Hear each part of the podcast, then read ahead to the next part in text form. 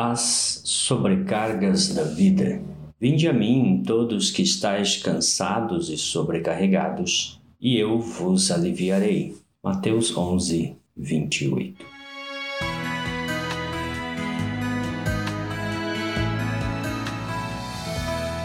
Nós entendemos que a vida nos foi dada para ser desfrutada, porém muitas vezes nós vemos que a vida está no máximo sendo suportada e isto não nos parece ser o ideal de Deus para nós.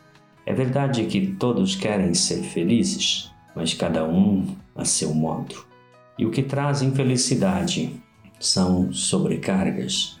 Imagina um caminhão projetado para transportar até 25 toneladas. Porém, o seu dono uma pessoa mesquinha, um homem avarento, insiste em transportar 30 toneladas ou mais todas as vezes que faz uma viagem.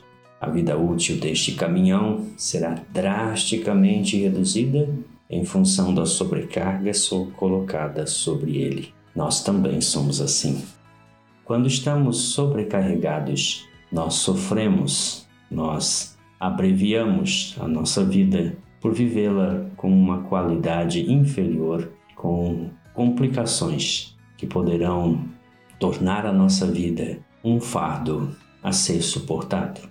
Tem para mim que há muitas sobrecargas na vida, mas a maior de todas as sobrecargas da vida é o pecado. Pois dentre todas as sobrecargas da vida, o pecado de longe é a mais pesada delas. Isto porque o pecado nunca está sozinho. Ele sempre traz consigo sua irmã, a culpa. É a culpa que se encarrega em transformar a nossa vida mais lenta, dura e insuportável. Imagine que próximo de sua casa há uma carvoaria e desta carvoaria se propaga uma fuligem bem fina. Com certeza sua casa ficará cheia desta fuligem. Haverá fuligem em todos os cômodos de sua casa, sobre os móveis, na janela, nas portas. Eugene Peterson disse que nós somos inquilinos de Deus e vizinhos do pecado. O pecado mora ao lado e mora junto com sua irmã, a culpa, e nós muitas vezes temos que conviver com ele. Não podemos negar sua existência. Não é o fato de você sair dizendo não há uma carvoaria perto da minha casa, não há fuligem em minha casa que fará com que a fuligem suma, desapareça de sua casa.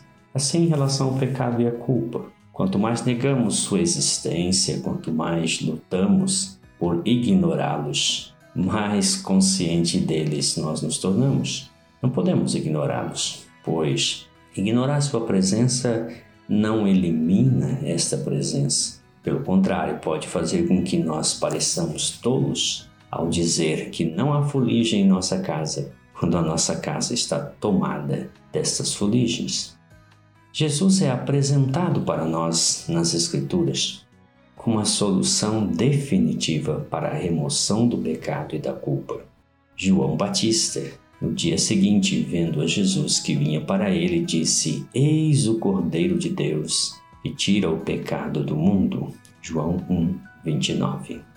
Quando temos consciência disso, a pergunta é: o que fazer então? O mesmo João diz: Se dissermos que não temos pecado nenhum, a nós mesmos nos enganamos. A verdade não está em nós, porém, se confessarmos os nossos pecados, Ele é fiel e justo para nos perdoar os pecados e nos purificar de toda injustiça. Quando nós admitimos o pecado e nós confessamos o pecado àquele que levou sobre si todos os nossos pecados, nós somos perdoados e somos purificados.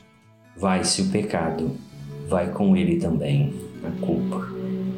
Vinde a mim, todos que estáis cansados e sobrecarregados, eu vos aliviarei.